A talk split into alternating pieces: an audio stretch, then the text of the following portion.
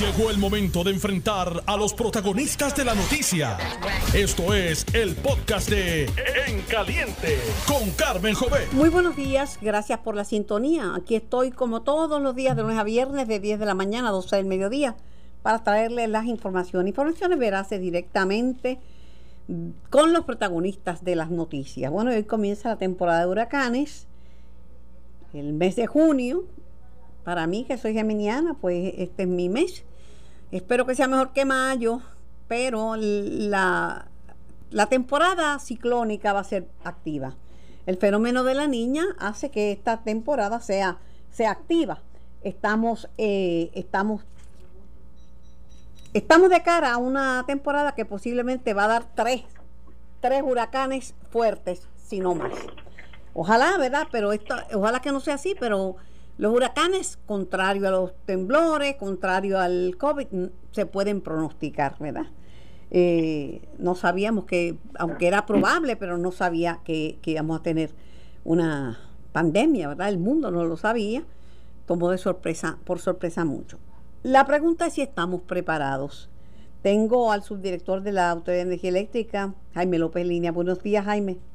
Hola, buenos días. Buenos días, Carmen. Saludos a ti y a todos los que nos escuchan.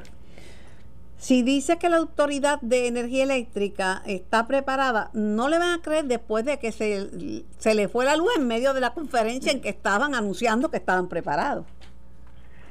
Sí, mira, este, tenemos que cuantificar, ¿verdad? Cuando lo que decimos, ¿verdad? Cuando decimos preparadas, preparados para resistir un evento natural, eh, un desastre natural como el de 2017, yo creo que ninguna utilidad pública está preparada para eso, ¿no?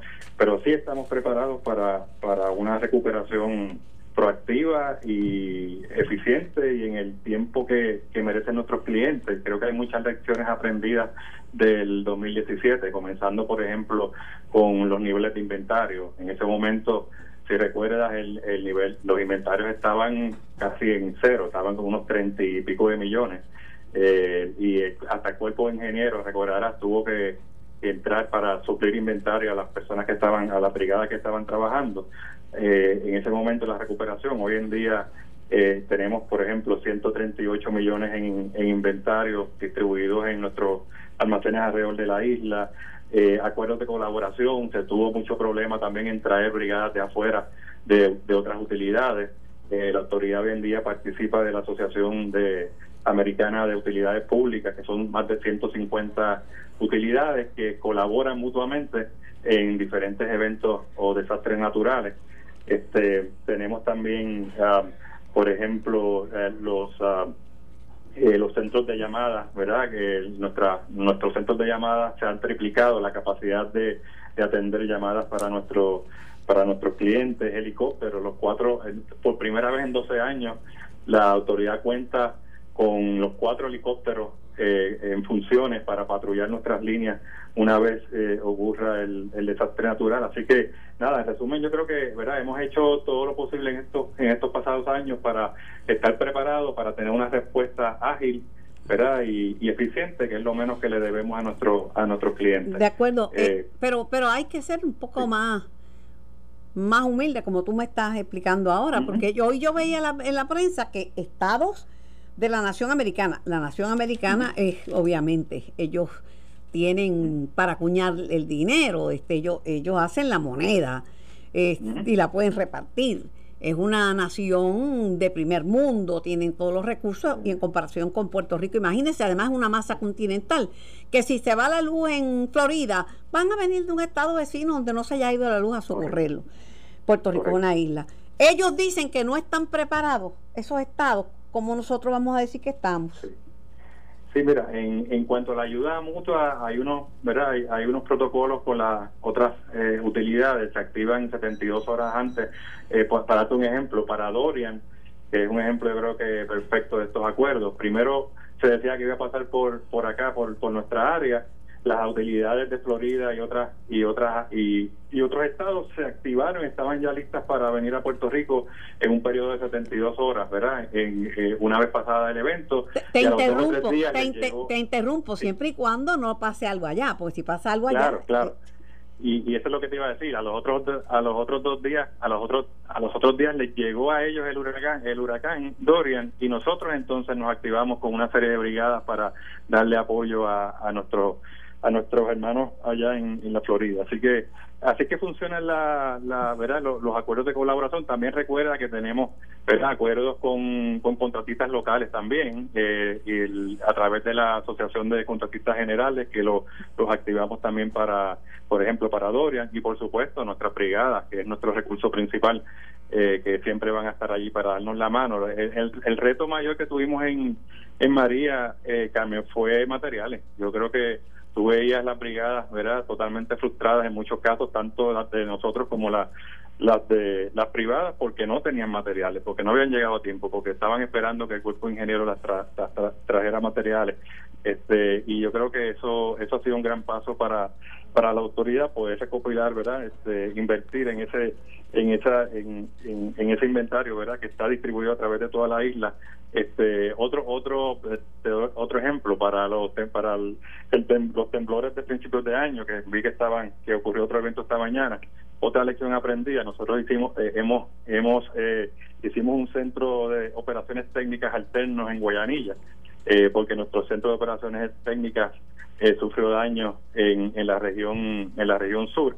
Así que para ahora para esta nueva temporada tenemos también cuatro centros de operaciones eh, alternos no no, no cabe duda Jaime que algo hemos aprendido todos de las lecciones de María. Eh, fue una experiencia y aprendimos colectivamente. Pero el sistema de energía eléctrica está bien frágil. La luz se va todos los días en algún sitio y se va porque el sistema es tan frágil. Y la mejor evidencia es que sé que esto fue horrible, fue este una confirmación de que no es cierto que no estamos preparados, que en medio de la conferencia de prensa y no había brisa para fuá, no ni siquiera vino la brisa fuá, se apagó. Dicen que es que estaban trabajando con planta, pero ¿por qué van a estar trabajando con planta? La planta es cuando no hay luz. Sí, no, eh, para explicar eso, ¿verdad? creo que lo explicaron eh, durante la conferencia de prensa, pero un, poco más de detalle, esa conferencia de prensa eh, se iba a llevar a cabo en una carpa fuera eh, en el parking donde estaban los, los camiones que se estaban entregando. Eh, obviamente la carpa se maneja con, con planta. Cuando se decide entrar entonces a hacer la conferencia de prensa dentro del almacén, se quedó, se queda dando el servicio a la planta y desgraciadamente se nos fue, se nos fue la planta eléctrica durante la conferencia por un minuto aproximadamente, en lo que entró, verdad, la energía de, de de, afuera, que era que de hecho que estuvo todo el tiempo disponible. Así que nada, fue un quizás un error de, logística en términos de, de, cómo atender la conferencia de prensa, pero en, eh, entiendo, ¿verdad? Que no quizás no envía el mejor mensaje, pero no, ¿verdad? esas cosas pasan y no, no necesariamente es reflejo de, de las condiciones del sistema eléctrico en, la área donde estaba dándose, llevando a cabo la conferencia. Sabido es que la autoridad ni siquiera puede satisfacer la, las necesidades eh, energética de la población que se está quedando en su casa por, por, por todo esto de la cuarentena y por el miedo que tienen algunas personas que están a riesgo a salir. Y el verano, obviamente, el consumo es mayor. Así que la autoridad no está, no, no puede por definición estar preparada. Pueden los ejecutivos y el personal haber aprendido, estar dispuestos a dar el máximo, pero... Mira, Carmen, eh, aquí hay dos áreas. En el área de generación, eh, ¿verdad? Sí hubo ¿verdad? unos retos hace varios meses importantes en la, en la generación. Lo que te puedo decir ahora, ahora mismo, para darte un ejemplo, en el día de ayer, durante el fin de semana, eh, nosotros tuvimos disponible 2000, casi 2.900 megavatios de generación, la demanda fue 2.400. Eh, todavía está verdad pegado demanda versus generación sin embargo para para la para esta próxima semana ya debe entrar, ¿verdad? Por fin en funciones Aguirre 1 y AES que se que se había caído también. ¿Y Costa Sur cuando ¿Y Costa Sur también entra en funciones? Costa Sur está proyectado según el calendario de trabajo para agosto, para principios de agosto. Estos serían unos 410 megavatios adicionales. Este, pero en, esa es en generación, ¿no? En términos de transmisión y distribución, luego de, las mejoras que se hicieron, ¿verdad? La recuperación del huracán, el sistema de, transmisión, yo te diría que quedó que quedó bastante robusto. El sistema de distribución es donde, ¿verdad? Donde tenemos los retos que tú mencionas y, se atienden todos los días, ¿verdad? Cada, cada una de las averías que puede ser por diferentes causas, como explicó el director ejecutivo el viernes en la, en la conferencia de prensa. Por último, eh, mi amigo Jaime López, eh, aunque la luz pueda bajar, ¿verdad? Eh, pueda bajar, ¿verdad? Porque hay mucha gente, comerciantes quedándose que, que han estado pagando demasiado. Aunque la luz pueda bajar, ¿de qué vale si no la tenemos? ¿Por qué pagar por un servicio que uno no tiene, un servicio que se le va todos los días? O sea, la gente preferiría que el servicio fuera confiable.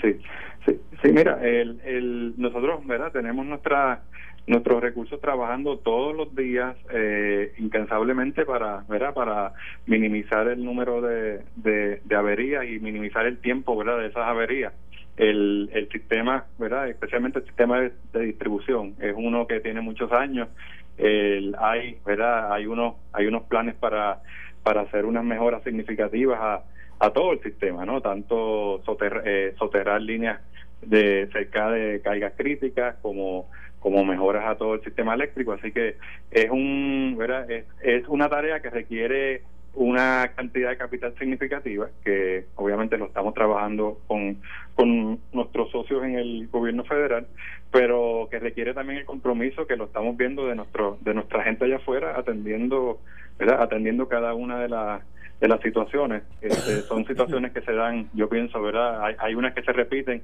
y que esas, esas que se repiten sí requieren una inversión adicional que las estamos, que las estamos trabajando.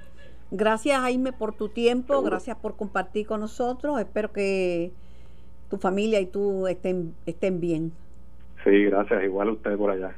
Gracias. Jaime López, subdirector de Autoridad de Energía Eléctrica. Tengo a Jesús Manuel Ortiz en línea. Buenos días, Jesús Manuel. Buen día, Carmen, a ti y a tu audiencia. Gracias por la oportunidad. Jaime López es una persona bien seria y súper trabajadora. Yo no pongo en duda que los empleados y ejecutivos estén bien preparados, pero el sistema está en el piso.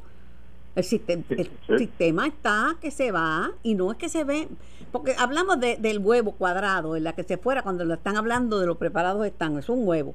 Aquí en cualquier liga, no porque lo diga yo, un huevo es un huevo. Eh, pero porque se va todos los días en algún sitio. No es un sistema confiable.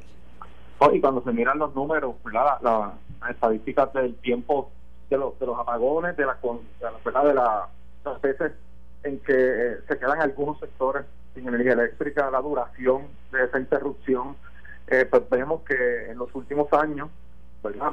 varios años, ha ido en aumento y responde a muchas cosas, Carmen. Yo creo que aquí nadie puede negar que el sistema por muchos años eh, se ha mantenido con un mantenimiento por debajo de lo requerido, eh, que tenemos que modernizar nuestro sistema eléctrico, eh, que María agravó esa situación, aceleró lo que me parece que era un proceso inevitable de sustitución de nuestra infraestructura eléctrica por, por una nueva tecnología. Eh, y ahí estamos hoy, la crisis fiscal sin duda agrava lo que, lo que estamos pidiendo, lo importante eh, yo creo que queremos empezar por, por, ser honesto con el país y decirlo. O sea, no, no, no darle la impresión a la gente de que aquí no está pasando nada. Porque tenemos un problema con nuestro sistema eléctrico y, y, ese sistema es de economía para, los puertorriqueños. Bueno, este. El código electoral, ustedes están pidiendo, cuando digo ustedes, me refiero a la delegación del Partido Popular, que se discuta viva voz, pero yo digo, lo van a aprobar lo van a aprobar y una lección que tienen que aprender ustedes, y me refiero a los legisladores populares, es que cuando están en el, en el poder lo aprovechen. No se quejen de un código civil. Si pudieran haber hecho un buen código, pues ustedes lo saben hacer bien. O un buen código electoral, pero después que llegue, eh, llegue el PNP al poder, pues quejarse está bien, es legítimo, pues que levantar este dudas, etcétera, pero de que tienen los votos para aprobarlo, lo van a aprobar.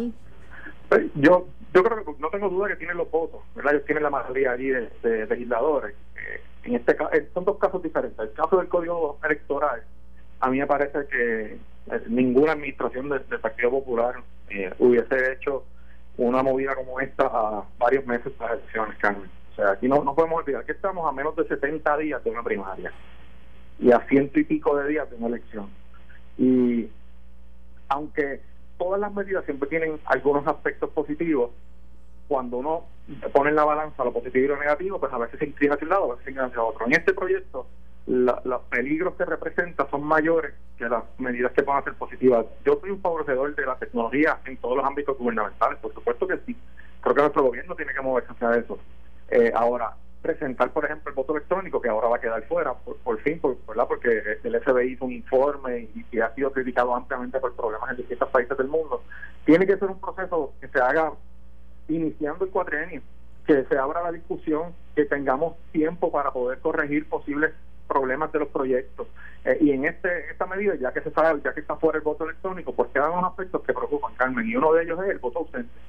¿Cómo se amplía esta categoría de voto ausente permitiendo que una enorme cantidad de personas pudiesen cualificar para votar, aún no están no residiendo en Puerto Rico. Pues porque se complican los procesos para cuestionar ese domicilio de la persona. ¿verdad? Eh, además, el tema de, de, la, de perpetuarse frente a la dirección de la comisión, o sea, cambiar la definición de un partido de mayoría para tratar de que sea siempre el PNP que tenga la mayor la, la, presidencia de la comisión, me parece que no es correcto. Eh, en Puerto Rico si uno en una de las áreas de gobierno, ¿verdad? O de nuestro sistema, yo creo que cosa de una reputación eh, alta, que ha tenido sus problemas, claro que sí, como todo, pero ha sido mínimo.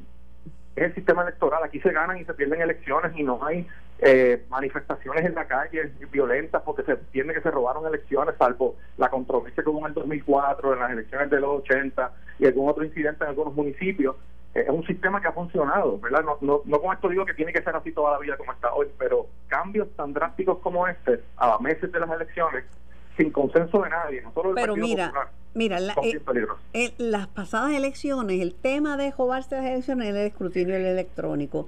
El escrutinio electrónico funcionó y no únicamente que no se robó la, y los populares venían con el mismo julepe de jugarse las elecciones y ese proyecto le cayeron encima como apagando fuego.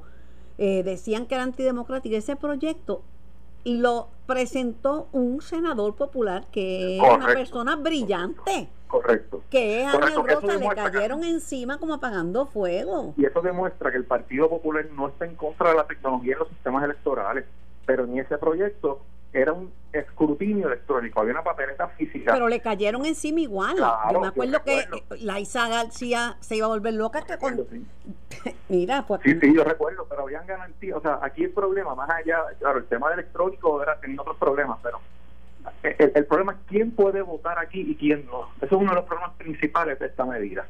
Y eso no, no tiene nada que ver con el tema electrónico, es simplemente quién está autorizado a emitir un voto en Puerto Rico y tiene que ser una persona que resida aquí en la medida que se abra la posibilidad de que cualquier persona pueda solicitar el voto ausente porque quiere irse de crucerocería, por la razón que sea, porque se expande enormemente esa categoría. Pues ese es un voto que debería ser por excepción, no que debería ser la norma. Lo que pasa es que ahora mismo hay tanta gente que está en alto riesgo por condiciones persistentes de salud, porque el nuestro es un papel en un país enfermo. Aquí hay más diabéticos, más asmáticos y es un país de personas mayores obviamente muchas personas mayores lo van a pedir porque no van a meterse en un colegio electoral y quieren ejercer su derecho al voto. Y yo creo que hay las y hay las salvaguardas para que eso suceda, pero esa no fue la intención de esa medida, tanto es así que esa medida nace antes de toda esta pandemia, eso está desde el año pasado discutiendo. Pero que ahora pues tiene, pues está, pues está bien, no te lo no te lo discuto, pero que ahora tiene mayor relevancia en este momento que uno pueda tener un voto adelantado. Y yo puedo entender eso siempre y cuando haya la salvaguarda, y, yo creo que la ley actual permite, de hecho, en la, en la primaria se aprobó la, legislación para, para posponer la primaria y hay una posibilidad, ¿verdad? Se le permite que las personas de, mayores de 60 años eh, puedan solicitar, ¿verdad? No ir al colegio y se pueda adelantar ese voto con todas las salvaguardas que eso se, que se incluye. Y yo creo que eso está bien. Aquí el problema no es ese, que el problema es hasta dónde tú tiras esa línea, ¿verdad? Eh, y hay, hay eh, consenso entre todos los sectores, no solo el Partido Popular, de que lo que se está haciendo pone en peligro la legitimidad de la gente que puede votar. Y ahí sí hay problemas. Gracias, Jesús Manuel. Tengo que ir a la pausa. Igualmente, tengo que ir a la pausa para unos mensajes. Regreso con más de En Caliente por Noti 1630 y simultáneamente por el 94.3 FM. Estás escuchando el podcast de En Caliente con Carmen Jovet de Noti 1630. Tengo al director de Oficina de Manejo de Emergencias para hablar de, de, los preparativos del gobierno y de lo que están haciendo. Saludos, buenos días. Buenos días, Carlos. Un placer estar en tu programa. Gracias, Burgos. ¿Y en qué están preparados? Porque ya vimos que en el tema eléctrico, pues la misma circunstancia hizo que se diera cuenta que no están preparados, que se, que se apagaron en medio de una conferencia de prensa, pero del resto de los preparativos, ¿cómo estamos? Bueno, desde, desde el mes de enero, cuando comenzaron los terremotos, desde ese momento, inclusive desde antes, eh, los, los planes a nivel de municipio y los planes a nivel de, gobierno estatal se han seguido modificando, eh, poniéndose al día en términos de las cosas que estuvieron eh, pasando, ocurriendo, cómo fuimos eh, trabajando la respuesta, cómo estamos trabajando la recuperación Luego eh, nos cayó la pandemia a mitad del mes de marzo, volvimos otra vez a ajustar basado en la emergencia de seguridad pública que, el mundo entero estaba enfrentando. Y luego eh, nos seguimos preparando a través de, reuniones, de adiestramientos con FEMA que se han mantenido de la mano con nosotros. Hemos mantenido todo el personal de coordinadores interagenciales a nivel estatal y a nivel de su región en adiestramientos y, verificando de que los planes estén al día, incluyendo las nuevas guías eh, de pandemia, que es distanciamiento social, equipo de protección personal, etcétera. ¿Dónde están muy preparados en cuanto a los refugios? Porque hoy que vivienda todavía ni siquiera tiene las listas actualizadas. Y entonces ahora los refugios tienen que ser con distanciamiento social, no como estaban haciendo. Y todavía hay gente en refugio, porque todavía hay gente que no le han entregado la casa, que la tienen pendiente desde los, desde los temblores. Sí, nosotros eh, a través del Departamento de la Vivienda, en coordinación con eh, el personal de manejo de emergencia a nivel del municipio y el Departamento de Educación, nos hemos mantenido evaluando facilidades que usted sabe que en principio de enero pues hubieron facilidades y escuelas que por los temblores del día 7 de enero ya no se pueden considerar aptas para refugio. Pero lo que te puedo decir es que eh, existe una lista, se siguen evaluando facilidades al día de hoy tenemos unas 321 facilidades ya inspeccionadas y certificadas, eh, con una capacidad de 84.266 personas. Eh, cuando le aplicamos el distanciamiento social, eh, bajamos esa capacidad a 42.133. entendemos que durante la emergencia de María, el pico de refugiados a través de la isla fueron 15.000 personas, o sea que tenemos bastante capacidad en, términos de, velar por la seguridad utilizando el distanciamiento social y las guías que nos ha dado el Departamento de Salud y CDC y el gobierno federal. Pero pregunto, ¿no hay ningún área en que tengan necesidades? Bueno, usted da, como que da la impresión, no sé si es por, no sé con, con qué propósito, le decía Jaime López de, de, de Autoridad Energética, que hasta en Estados Unidos, que es un país con más recursos que nosotros, pero por mucho y es una masa continental que si le pasa algo a un estado vienen de otro estado y le mandan los recursos necesarios. Dicen que no están preparados para la temporada huracán y Puerto Rico sí. Bueno, nosotros eh, hemos preparado el personal. Tenemos el mismo eh, Autoridad de Energía Eléctrica, tiene un inventario de 135 millones de dólares. En, en acueductos se han comprado unos 216 generadores para tenerlos disponibles a través de la isla. Tenemos también eh, en Puerto Rico unos 424 generadores en los inventarios de FEMA en Puerto Rico. Tenemos, eh, en términos de comida, tenemos comida eh, para 200.000 personas por 30 días. en adición a sobre 6 millones de, comida que tiene FEMA en sus almacenes, también tenemos agua sobre los 6 millones de, 6 millones de botellas. Así que yo sé que es un reto a nivel de no solamente de Puerto Rico, sino de todos los estados. También tenemos unos acuerdos eh, interestatales donde en caso de que necesitemos ayuda, se han identificado ya unos unos acuerdos con Nueva York, Nueva Jersey, eh, Nueva Orleans, California, que estarían disponibles. Y esto es la parte de, del gobierno central. También hay unos acuerdos a, a nivel de guardias nacionales de los estados que también estarían eh, de ser necesario eh, eh, moviéndose para Puerto Rico y, ayudando a la Guardia Nacional en, términos de la respuesta y recuperación. Yo le, le pregunto, y le pregunto insistentemente porque a, este, a mi programa llama gente del área suroeste y y no y, y, y, y también y, de otros pueblos preocupados porque la situación en los pueblos es difícil hay, es difícil todavía hay gente que desde María tiene toldos azules eso resulta increíble todavía hay gente que de, los temblores no le han no le han cumplido, todavía están o, viviendo con un familiar o viviendo este en un refugio, pero no tienen una vivienda permanente. Sí, y estamos trabajando eh, mano a mano con FEMA. Eh, estas personas que, que tienen aún los toldos azules, nuestro entender es que los, municipios saben exactamente quiénes son, dónde están localizados, son unas, unas personas que son vulnerables en esta época de huracanes eh, eh, eh, ellos, ellos ya lo han identificado. Nosotros seguimos en conversaciones con FEMA en términos de buscarle una, unas soluciones a sus problemas, incluyendo eh, las personas que perdieron sus hogares en, los terremotos del día 7 y otros que también fueron localizados el 2 de mayo. Eh, pudimos conseguir que ese evento se incluyera en el mismo evento del 7 de enero, así que las ayudas que le estaban dando al personal, a las personas que perdieron sus hogares el día 7, al, día 2 de mayo también se pueden incluir y pueden eh, son elegibles para las ayudas que tiene FEMA bajo eh, las diferentes opciones de, hogar, de hogar temporero, hogar, eh, hasta, que sean relocalizadas a unos hogares más seguros. También se le incluyó ayuda de consejería mental que usted sabe que es una cosa que, es muy importante en Puerto Rico, que estamos bastante afectados. Esta ayuda eh, fue aprobada la semana pasada, así que eh, en términos de, cuando tengamos que abrir un refugio, vamos a tener personal de vivienda, de educación, vamos a tener el departamento de salud, no solamente en términos de, de cernimiento, sino también el personal de AMSCA para dar cualquier ayuda que que sea necesario en términos de salud mental. Muchísimas gracias por su participación y gracias por comunicarse con nuestro programa. Que tenga lindo día. Gracias, gracias por la oportunidad. Bueno, abro las líneas telefónicas. El 787-758-7230 es el número a llamar y usted me dirá si usted cree que el gobierno está verdaderamente preparado para enfrentar lo que podían ser tres desastres en medio de la pandemia. Porque la pandemia va a seguir y, esto hay que seguirnos cuidando hasta que aparezca una vacuna y nuestra forma de vivir se transformó. Pero si usted cree que está preparado, usted me puede llamar 787-758-7230. Buenos días, ¿quién me habla y de dónde? Sí, buenos días, la municipio de San Juan. Adelante.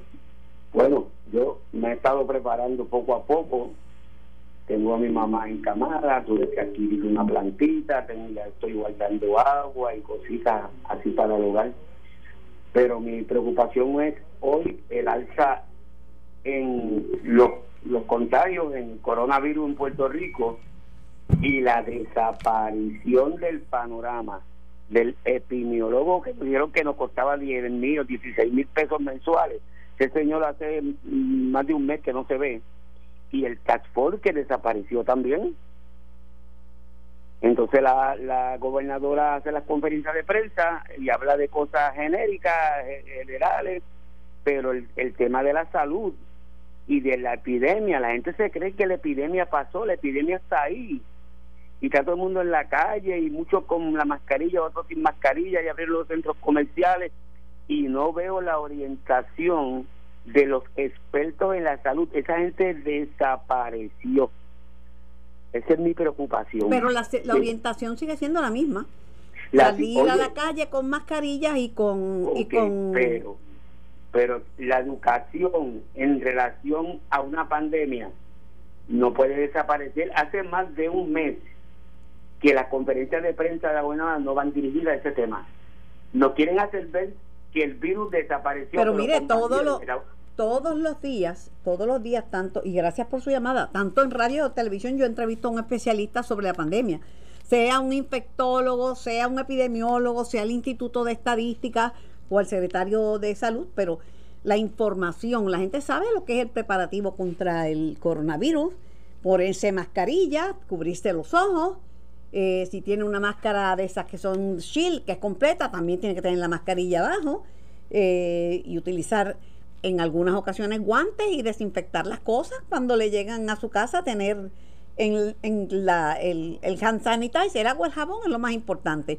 Pero si no tiene agua y jabón, el hand sanitizer y también tener este desinfectantes en su casa para desinfectar las áreas. La orientación sobre cómo cuidarlo. Si usted tiene algún síntoma, tiene que ir a la sala de emergencia del hospital más cercano. Definitivamente.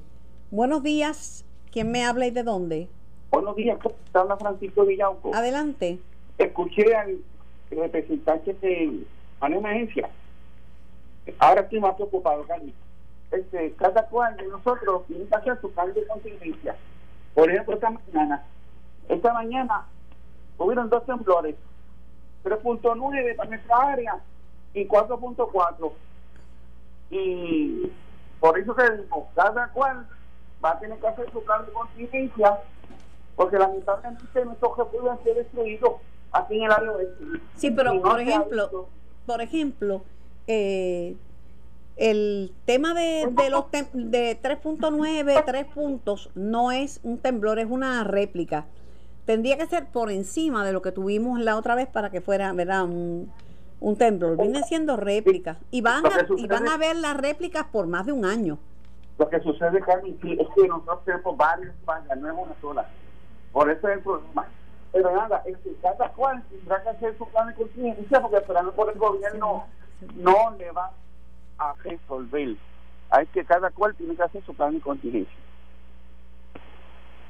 Eh, ¿Cómo no? Tengo, estoy escuchando retroalimentación de algunas llamadas, así que si tienen el radio, por favor de, de bajarlo para que no interrumpa la llamada. Buenos días, ¿quién me habla y de dónde? Buenas tardes, buenos días, Carmen. Carlos Soto de Bayamón. Adelante. Carmen, te voy a hacer una pregunta. Eh, la autoridad de energía eléctrica está hablando de que van a haber una rebaja sustanciosa en la factura de electricidad. Y ese que Acuérdate que el pasado se dijo eso, y un aquí para que votaran por el PNP para lo que voy.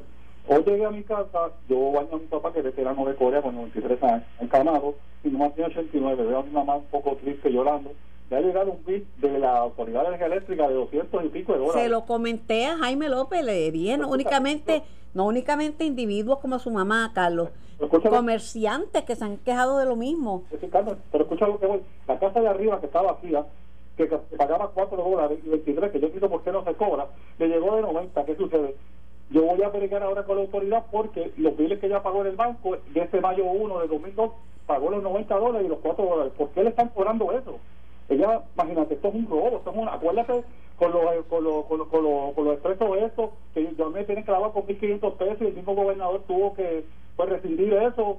Eh, acuérdate lo de los banes, que la gobernadora lo quiso investigar, lo que pasó en los almacenes. Esto que pasa le da cuenta al PNP y se la quieren jugar descaradamente. Carmen, hay que investigar por qué están haciendo esto, porque ya tenemos la prueba.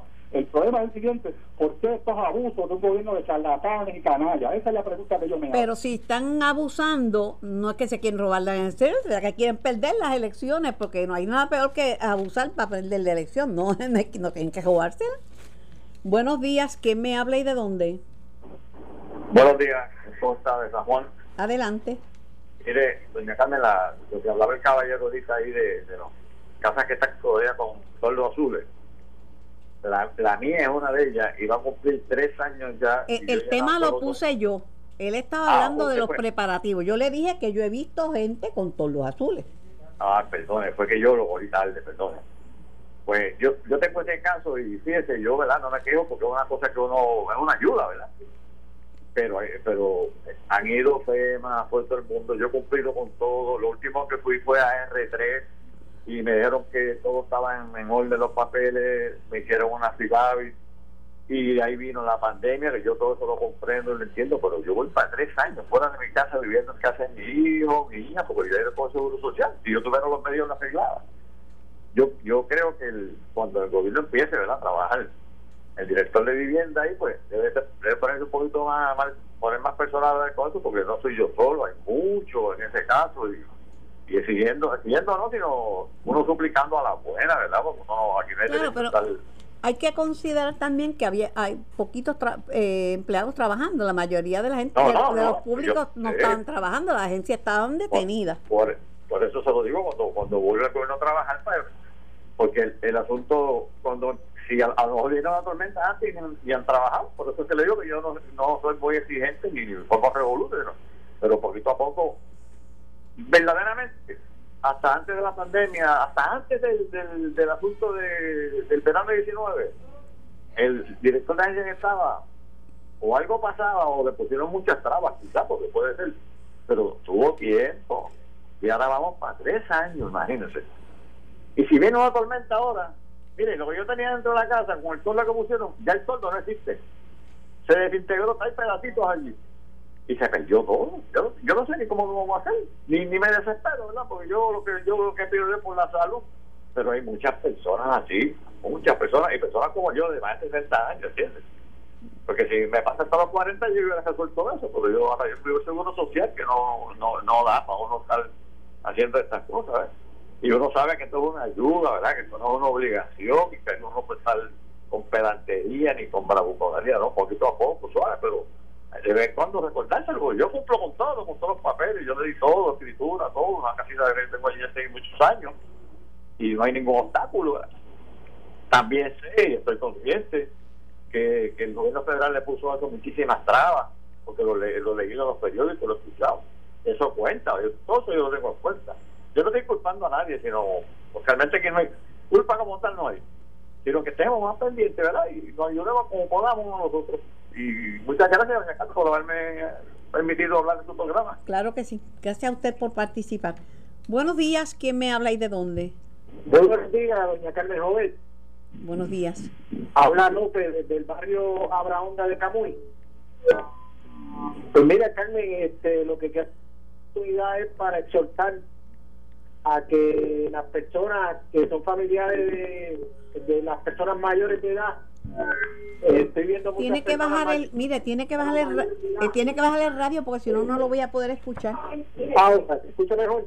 No, no, no se escucha, no se escucha bien. Tienen que bajar el radio. No, eh, no tengo el radio prendido, está apagado. Bueno, pues está, había, se escuchaba como gritos ahí, muchos gritos. Dale. Ahora, ¿se escucha mejor? Sí, se escucha mejor. Pues Carmen, lo que quiero aprovechar la oportunidad para hacerle un llamado a los familiares de las personas de tercera edad, personas mayores, que los estoy viendo en los supermercados, los estoy viendo en el comercio, este, pues buscando, solicitando ayuda y haciendo, y haciendo sus diligencias, porque la pandemia no se, ha, no se ha terminado, la pandemia está ahí, está estacionaria y este, muchas de estas personas no guardan la distancia, este, están expuestos, son alto riesgo a los familiares de estas personas mayores para ver que, que si pueden este, y ayudarlos porque que están muy expuestos a, a esta pandemia. Sí, sería todo, doña Carmen. Gracias. por permitirme participar. Nelson, hay un problemita con el audio que se está oyendo con feedback, las llamadas de acá, eh, las que entran. Eh, buenos días, ¿quién me habla y de dónde? Sí, aló, buenos días, Carmen Jové. Buenos días, ¿quién me ¿Te habla? acuerdas? Hacían años que no te llamaba, ¿eh? Luis Falcón Rivera de Carolina. Hola Luis, saludos. Dios te bendiga, este, siempre te oigo, pero pasa es que casi no participo, pero entonces, del tema que estabas hablando de que si estamos preparados para la temporada de huracanes, yo diría que estamos, este, le daría una fe. Entonces, otro, Carmen, para terminar, este, Antier dijo Antonia Noeo Cobe- Covello, que estaba un poquito preocupada porque solamente se han hecho 127 mil y pico de pruebas, que eso viene siendo muy pocas pruebas para 3 millones de habitantes porque eh, eso como que causa preocupación porque sería por lo menos la mitad de la población de, de San Juan porque en San Juan yo diría que hay como 200 mil habitantes y yo diría eso este muchísimas gracias y buenos días a todos Gracias a usted por llamar. Buenos días, ¿quién me habla y de dónde? Saludos, Carmen, Carmen Joven, Rivera Ponce. Saludos. Sí, Buenos adelante, días. adelante, buenos días, sí. Mire, Carmen, este, estamos hablando de pandemia y de violencia. Este, la peor pandemia y la peor violencia que podemos vivir es la de que una madre mate a su hijo, ¿verdad? Entonces, este, eh, en ese aspecto, ya a los 16 días de haberse engendrado, esa niñita que van a nacer tiene un corazón humano que empieza a latir a los 16 días de engendrada. Este, yo le pido a la gobernadora que recapacite, que le pida a Dios, que hable con Dios, que reflexione con Dios esa, esa posición de, eh, eh, de darle el derecho a la mujer a hacer con su cuerpo lo que le dé la gana porque ese pero la gobernadora no la gobernadora no puede hacer absolutamente nada porque esa es una decisión del Tribunal Supremo de Estados Unidos que Pero, aplica. Mira, Carmen, Carmen en pero escu- escúcheme Unidos- a- a- la ley es una ley del de que por el Tribunal Supremo de los Estados Unidos o sea que es un derecho por ley que la gobernadora no tiene el poder para quitárselo a ninguna mujer pero lo puede limitar, lo puede No. limitar y en Estados Unidos y en Estados Unidos ya le están dando reversa a eso, porque se están dando cuenta que el corazoncito ya empieza a latir a los 16 días y están tratando de revertir el caso de Roe versus Sí, Wade. pero están Nosotros tratando, sí, están tratando, pero no lo han revertido todavía. Ok, pero entonces Sí, nosotros, pero nosotros si no es- podemos ser peor. Nadie puede estar por encima de la ley, es un derecho Pero que tiene la mujer. limitar. Sí, pero Porque no- mire, ah, lo pueden limitar cuando cambie la composición del tribunal, que puede cambiar y él pueden eh, limitarlo. Pero Ahora por ahora la ley es la ley. ahora los mismos gallos de pelea quieren quieren este que a- agitarlos los, los gallos de pelea sí es una ley de Estados Unidos que también debe de, de- verdad de, Es que el- va a- de- repercute aquí en Puerto Rico y sin embargo y sin embargo yo he oído que están tratando de poner tratando, pero tratando, mire, ahora mismo, eh, ahora mismo no es, es una ley. Si están tratando cuando cambie la ley, usted puede estar seguro que lo limitan. Por ahora tiene derecho los primeros tres meses una mujer. Y no es que uno lo vaya a usar, porque yo puedo tener el derecho no usarlo, pero el derecho lo tienen por disposición del Tribunal Supremo de los Estados Unidos. Es la ley. Cuando la cambien, están tratando de cambiarla. Claro que están tratando. Cuando lo cambien, entonces es que... eh, pero ahora no. Voy a la pausa, regreso con más de En Caliente. Estamos en vivo por el 94.3 FM y por el 630. En vivo por notiuno.com, diagonal TV, audio y video. Esto fue el podcast de En Caliente con Carmen Jovet de Noti1630. Dale play a tu podcast favorito a través de Apple Podcasts, Spotify, Google Podcasts, Stitcher y notiuno.com.